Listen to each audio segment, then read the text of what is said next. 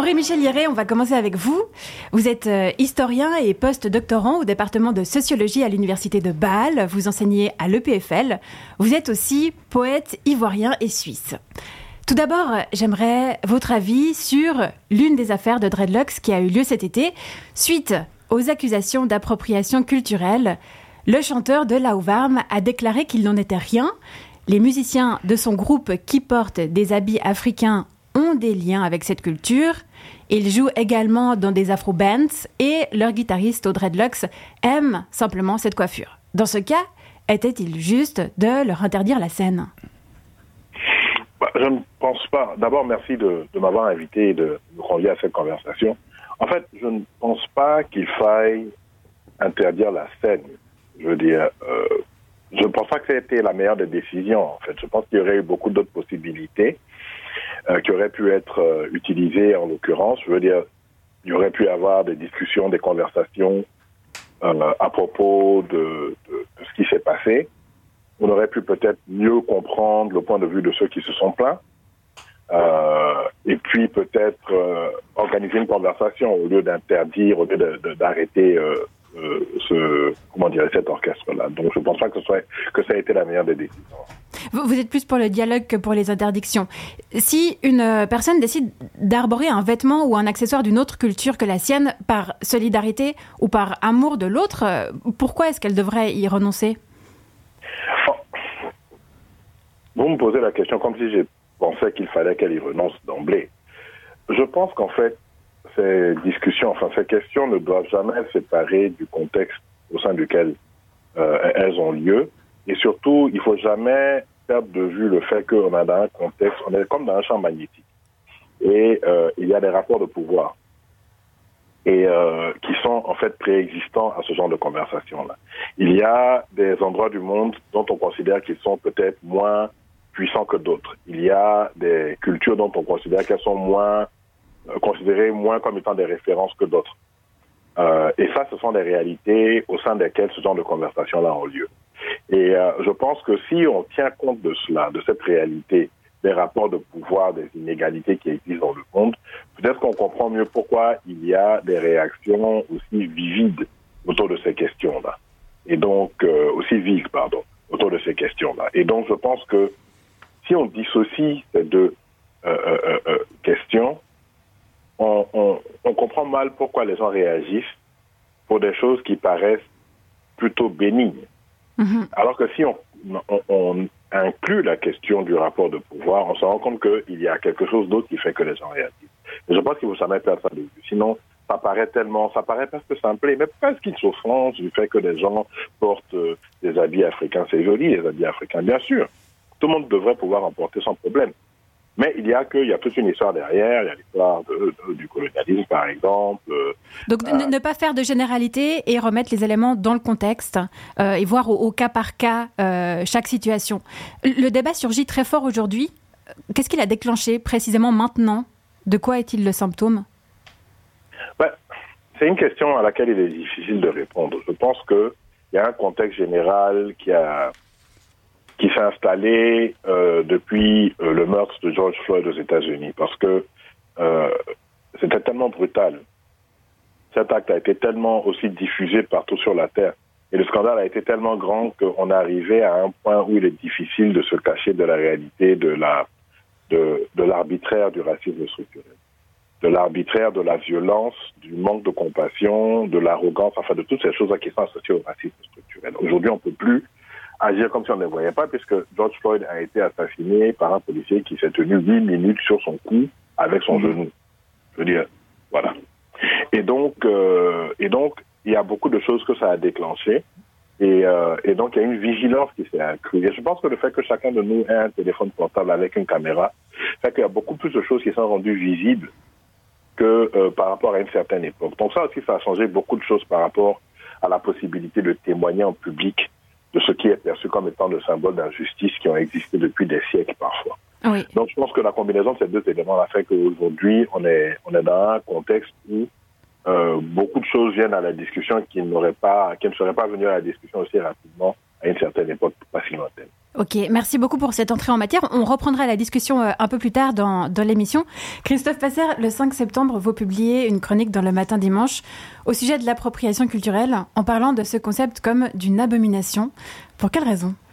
Euh, pour une raison presque historique, je, suis au fond d'accord avec euh, presque tout ce que, ce que a dit M. Hieré tantôt, enfin on en parlera, mais je me demande si ce n'est pas le terme qui est faux, ce terme d'appropriation culturelle, parce que moi, je, D'abord, je trouve qu'il y, a très peu d'exemples euh, concrets où ça marche. Euh, c'est la première chose. Je veux dire, qu'est-ce que les, Rolling Stones ont, pompé toute leur vie des, blues nord-américains? Est-ce que c'est de l'appropriation culturelle? Ils n'ont pas arrêté de le dire. C'était une sorte d'hommage. Est-ce que Johnny Clegg, le Zoulou blanc, euh, était un appropriateur culturel? Ou bien est-ce qu'il a au contraire participé à la lutte contre l'apartheid en Afrique du Sud? Moi, je pense qu'il a fait prendre conscience à pas mal de blancs de la problématique et, que ça a aidé à la résolution du, problème. Donc je trouve que c'est peut-être le terme qui est, sans doute un peu faux parce que tout ce que dit M. Yeri, notamment en termes de, colonialisme, euh, me, semble, me semble tout à fait évidemment important et, je pense que c'est plutôt d'une sorte de conscience culturelle qu'il faudrait parler, de, de conscience historique. Moi, je viens d'un monde où le multiculti, quand, j'étais encore jeune ou adolescent, était, était loué. Quoi. Tout métissage culturel était une main tendue. C'est-à-dire qu'on partait du principe que si vous vous intéressiez à, à, quelque chose qui était de l'ordre du mélange des cultures, vous étiez déjà en train de vous intéresser à cette culture. Et, je trouve que c'est ça l'abomination, c'est d'avoir perdu cette notion-là. Euh, euh, aujourd'hui, on, est suspect, rien qu'en s'intéressant à la culture qui n'est pas la vôtre, de vouloir se l'approprier. J'ai un petit exemple un peu, un peu personnel et, euh, un peu bête évidemment, mais il y a une dizaine d'années, je visitais un, musée à Harlem. Il y a un musée qui s'appelle le Museum of Harlem, qui était, qui était, il n'y en a pas 50 000, mais c'était, comme vous savez, un endroit en passe d'être un peu gentrifié. Alors maintenant, on peut y aller. Il y a des musées, il y a beaucoup de choses qui, qui mettent en lumière la, culture euh, black américaine euh, au, à Harlem. Et il y a un musée où vous pouvez voir des tableaux de peintres afro-américains. Et puis à la sortie, il y a une boutique du musée et puis ils vendent des ils vendent des t-shirts. Et il y a une dizaine d'années, j'ai donc acheté un t-shirt où c'était marqué Black is beautiful, euh, en ayant parfaitement conscience qu'il s'agit d'un slogan culturel qui était au fond l'équivalent culturel fashion et, peut-être culturel du, du, du, mouvement du Black Power à l'époque. Puis le lendemain, j'étais tout content. Euh, j'adore la culture noire, chacun le sait. J'adore le jazz, j'adore le blues, j'adore la soul, j'adore euh, beaucoup de choses qui, qui, viennent de cette culture-là. Et donc je suis allé acheter un jeans euh, à, à Times Square avec ce, t-shirt. Et le, personnel du magasin où il y avait des jeans, c'était en majorité afro-américains, ils ont trouvé ça absolument formidable. Ils sont tous, j'étais le premier étonné, hein, ils sont venus vers moi, ils voulaient faire des selfies avec moi, ils trouvaient complètement incroyable qu'un blanc porte un t-shirt avec un truc pareil. Ça m'a fait à la fois mesurer le racisme américain, puisqu'ils trouvaient ça stupéfiant qu'on ait un t-shirt comme ça. Mais ce qui me fait plus peur, c'est qu'aujourd'hui, si je me pointais avec le même t-shirt dans le même magasin avec les mêmes gens, aujourd'hui les types viendraient vers moi en me disant tu n'as pas le droit de porter ce t-shirt. C'était en quelle année? Là, c'était il y a une dizaine d'années, je dirais. Tu n'as pas le droit de porter ce t-shirt parce que ce n'est pas ton histoire, parce qu'en portant ce t-shirt, tu nous voles notre identité. En portant ce t-shirt, tu ne respectes pas ce qui a été l'histoire du mouvement des droits civiques aux États-Unis et le mouvement de libération culturelle qui a été personnifié par ce slogan euh, euh, magnifique qui était, qui était Black is Beautiful. Donc euh, on, on voit bien qu'aujourd'hui les, les, euh, Monsieur Héré a utilisé le terme de, position, euh, discussion vive, mais il a d'abord dit discussion rigide. Et, c'est ça que je trouve aujourd'hui absolument terrible. On voit dans, l'histoire de, Berne, c'est complètement aberrant. Les, types qui sont les musiciens sur scène sont des, sont des amateurs de reggae. Ils aiment le reggae. Euh, il y en a certains qui ont des dreads, d'autres qui en ont pas. Mais il y a aussi l'idée de prendre la place de, de, musiciens noirs. Par exemple, suite à tout ce scandale qui a eu lieu cet été, il y a certains organisateurs d'événements qui ont maintenu la venue euh, d'Ambarout, l'un des deux groupes de reggae, mais après euh, qui ont reconnu que dans leur programmation future, ils devraient être plus inclusifs et plus diversifiés parce qu'ils ont réalisé, suite aux polémiques, qu'ils programmaient surtout des personnes blanches pour la plupart des hommes. Donc on peut comprendre qu'il y ait des gens qui se fusquent que ce n'est pas normal de programmer que des musiciens blancs de sexe masculin. Pas tout, mélangez pas tout, parce que s'il si, s'agit de faire une logique de qu'il faut plus d'artistes féminines, plus d'artistes de toutes les couleurs, évidemment tout le monde est absolument d'accord. Je veux dire, moi ce que, ce que je trouve aberrant, c'est d'imaginer que parce que vous aimez le blues, vous devez être noir, et, et, parce que vous aimez le reggae, vous devez être noir, et que si vous êtes blanc et que vous aimez par exemple le blues et le reggae, vous auriez plus le droit d'en faire parce que vous prendriez la place de quelqu'un. De, quelle manière? On a compris beaucoup mieux la musique zoulou euh, en, écoutant Johnny Clegg. Peut-être beaucoup de gens ont compris la musique sud-africaine en écoutant euh, Paul Simon à l'époque où il l'a fait. Je veux dire, moi, je me suis précipité sur des dizaines de disques de blues après avoir écouté les Rolling Stones, qui en font des covers, comme dit méchamment Paul McCartney, souvent qui sont nettement moins réussis que les versions originales de, Muddy Waters ou de, Slim Harpo, mais c'est bien en, en, en, passant par là. Oui, il, y a mais il faut dizaines... bien faire la place pour les musiciennes et oui, pour euh, les artistes de couleur. Mais oui, mais c'est ces gens qui défoncent les portes. Chuck Berry et Little Richard n'ont jamais eu de cesse de remercier Elvis Presley d'avoir défoncé la porte. C'est-à-dire en mélangeant la musique noire, le gospel qu'il y avait dans sa musique euh, avec euh, le rock and roll, la country, etc. Évidemment qu'on peut dire d'un point de vue de, de 2022 qu'il s'agirait d'une sorte d'appropriation culturelle, mais Elvis adorait ces cultures-là. Il adorait la musique noire, il adorait le gospel en Et, au fond, il a fait des disques de gospel euh, tout à fait formidables. Et, beaucoup de gens se sont mis à écouter du gospel parce qu'Elvis Presley, donc sont retournés aux racines de ces gens-là. Donc il leur a ouvert la porte. C'est pour ça que je dis que le métissage, euh, le multiculti était une main tendue qui ouvrait les portes et qui vous permettait de découvrir les origines de, de beaucoup de ces musiques, de beaucoup de ces mélanges, etc. Et qu'aujourd'hui, avec cette logique d'appropriation culturelle, c'est ce terme que j'aime pas tellement, on est au contraire dans une logique identitaire. Effectivement, c'est d'ailleurs une chose qui était un peu évoquée dans, la, chronique de José. Il y avait, un moment donné où, qu'est-ce qu'on doit faire? Alors les blancs doivent rester à faire de la musique blanche et, les noirs vont faire de la musique noire et puis, et puis euh, c'est des cultures totalitaires. Regardez les pays qui ont arrêté leur culture sous prétexte d'identité. Vous n'en avez pas 50 000, c'est toujours les pays totalitaires.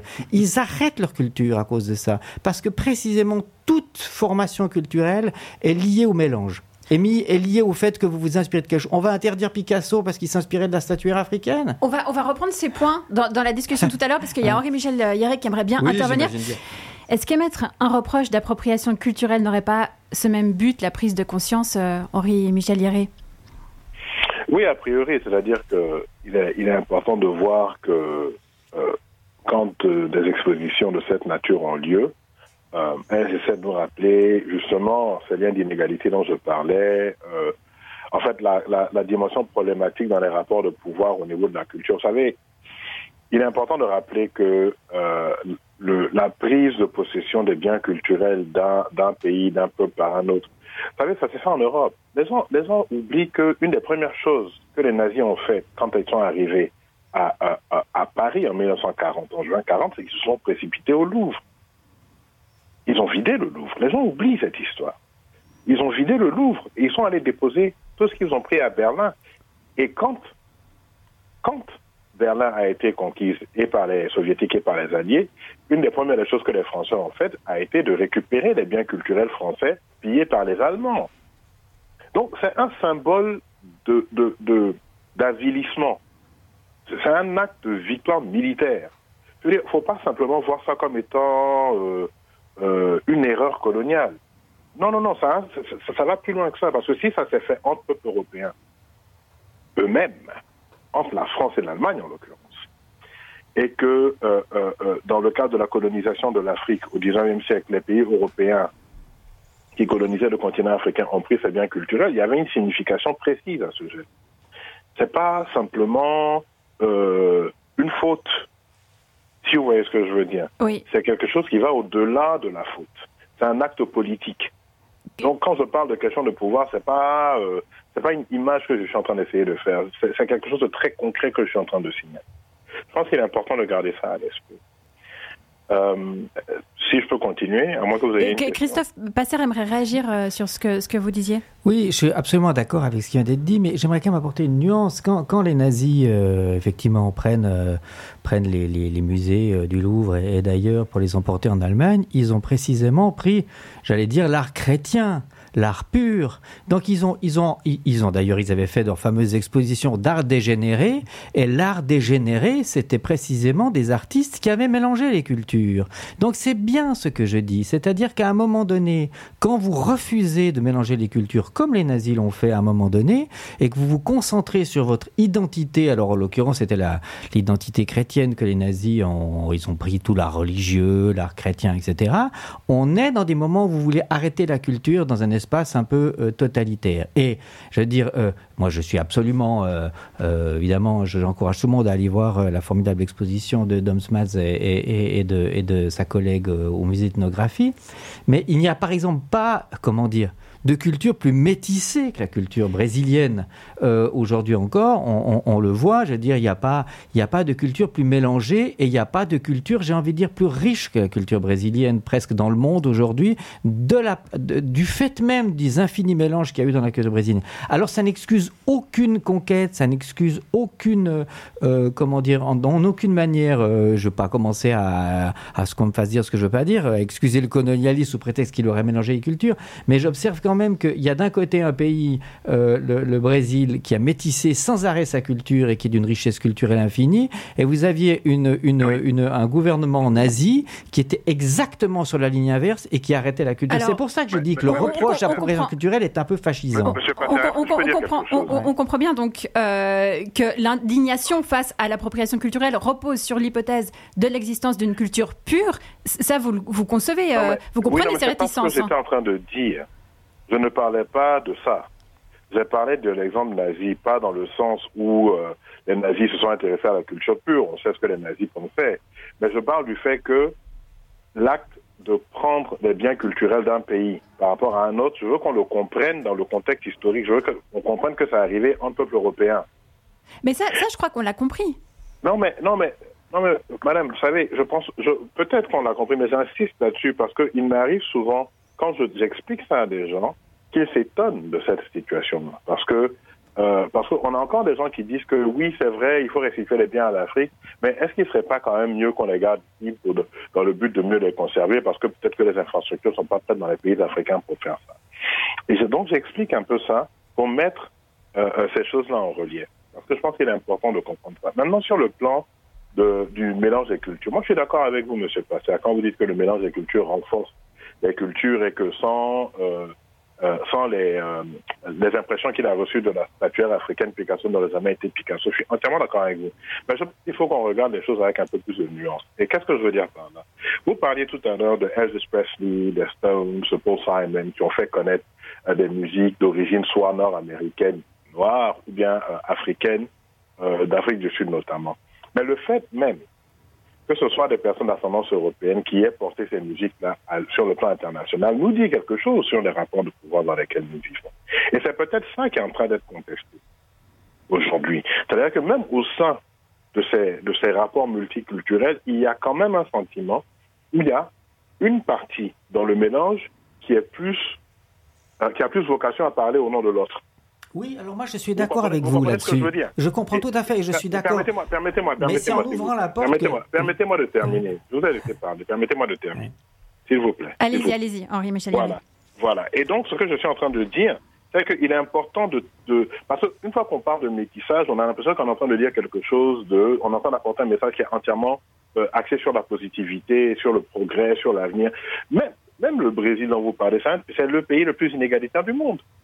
Dieu sur le plan économique et social. C'est le avec l'Afrique du Sud. Mais, là, on s'écarte un peu. quelles seraient les pistes, en fait? Quelles seraient les pistes pour qu'il y ait du mélange de cultures, mais tout en respectant chaque culture? Ben, Vous posez la question. Euh, vous posez la question, parce que euh, le problème, c'est que ce pas des choses qu'on peut euh, dissocier les unes des autres, parce qu'il y a une industrie culturelle. Et donc, dès qu'on parle d'industrie, il y a de l'argent qui est investi, il y a des intérêts qui sont en jeu, il y a le marketing, il y a la vente, il y a des produits financiers qui sont dérivés de la chose. Et donc, on est tout de suite dans des rapports de pouvoir, donc on a des rapports de confrontation. Euh, c'est pas moi qui le veux, c'est la loi de l'économie qui le veut. Donc, c'est une question qui est très, très compliquée, à laquelle apporter une réponse simple, mais ne serait pas, euh, comment dire, ne serait pas honnête, à la limite. C'est une question qui est très, très compliquée. Euh, mais ce que je veux dire, c'est que d'abord, pour moi, ce qui est de plus important, c'est d'essayer de relire les codes auxquels on est habitué de façon un peu plus critique. Donc, par exemple, de regarder le métissage culturel de façon un peu plus critique, de regarder le multiculturalisme de façon un peu plus critique, sans, sans jeter le bébé avec l'eau du sans dire que c'est c'est pas bon. Non, je ne dis pas ça du tout. Je veux dire, je je, je, vois tout à fait ce que M. Passer veut dire. Euh, il a raison. Mais il faut quand même apporter cette nuance-là, que dans ce métissage-là, il y a un, comment vous dire, il y a quand même des voix qui sont plus prépondérantes que d'autres. Et, euh, et c'est là tout, tout l'enjeu, justement. Christophe Passer, comment on peut faire pour s'en sortir Alors bon, moi je suis absolument d'accord avec ça. C'est clair qu'évidemment, le, on va dire, le rapport économique que ça génère, il, donne le sentiment d'aller toujours dans, dans, le même sens. Celui du dominant, du blanc, du, de l'occidental, qui, qui, même en mettant en lumière la, la la, culture d'un autre, euh, autre partie de la Terre ou d'un autre endroit a, tendance de ce point de vue-là à, en faire sa propre réussite culturelle et, évidemment économique. Moi, où je suis absolument d'accord et on peut trouver un terrain d'entente euh, tout à fait avec euh, Monsieur Hieré, c'est que à un moment donné, si vous avez plus de conscience de ce qui se passe et vous avez plus de conscience parce que souvent les artistes sont les premiers à, revendiquer leurs inspirations, euh, ça ouvre de nouveau la porte à une sorte de possibilité de, j'allais dire, de d'épanouissement, y compris euh, médiatique et, et, et économique, à, à, ceux qui ont été de ce point de vue-là les, les, inspirations. C'est pour ça, par exemple, je vous ai apporté ce, ce disque de, de Lady Smith, Black Mambazo, qui est ce merveilleux groupe vocal sud-africain, qui était les chœurs de, de, Paul Simon au moment où Paul Simon a eu sa période sud-africaine. C'est-à-dire qu'à un moment donné, ok, le, le, triomphe économique de Paul Simon international est un triomphe, on va dire, de, de dominant, pour utiliser des, des termes sociologiques, mais ensuite, eh ben, les, musiciens sud-africains qui, ont, participé au disque, qui n'ont pas arrêté d'être loués par Paul Simon, et notamment les, les choristes merveilleux de ce groupe, Lady Smith, ont fait le tour du monde et donc on peut bénéficier, j'ai envie de dire, d'un, j'allais dire même d'un retour économique et, d'une visibilité, d'une reconnaissance artistique et culturelle qu'ils auraient jamais eu sans Paul Simon. Donc il y, a, de ce point de vue-là quelque chose qui se fait de façon intelligente quand, on a conscience et que celui qui fait le métissage, euh, comment dire, le revendique et dit le nom de ses inspirations.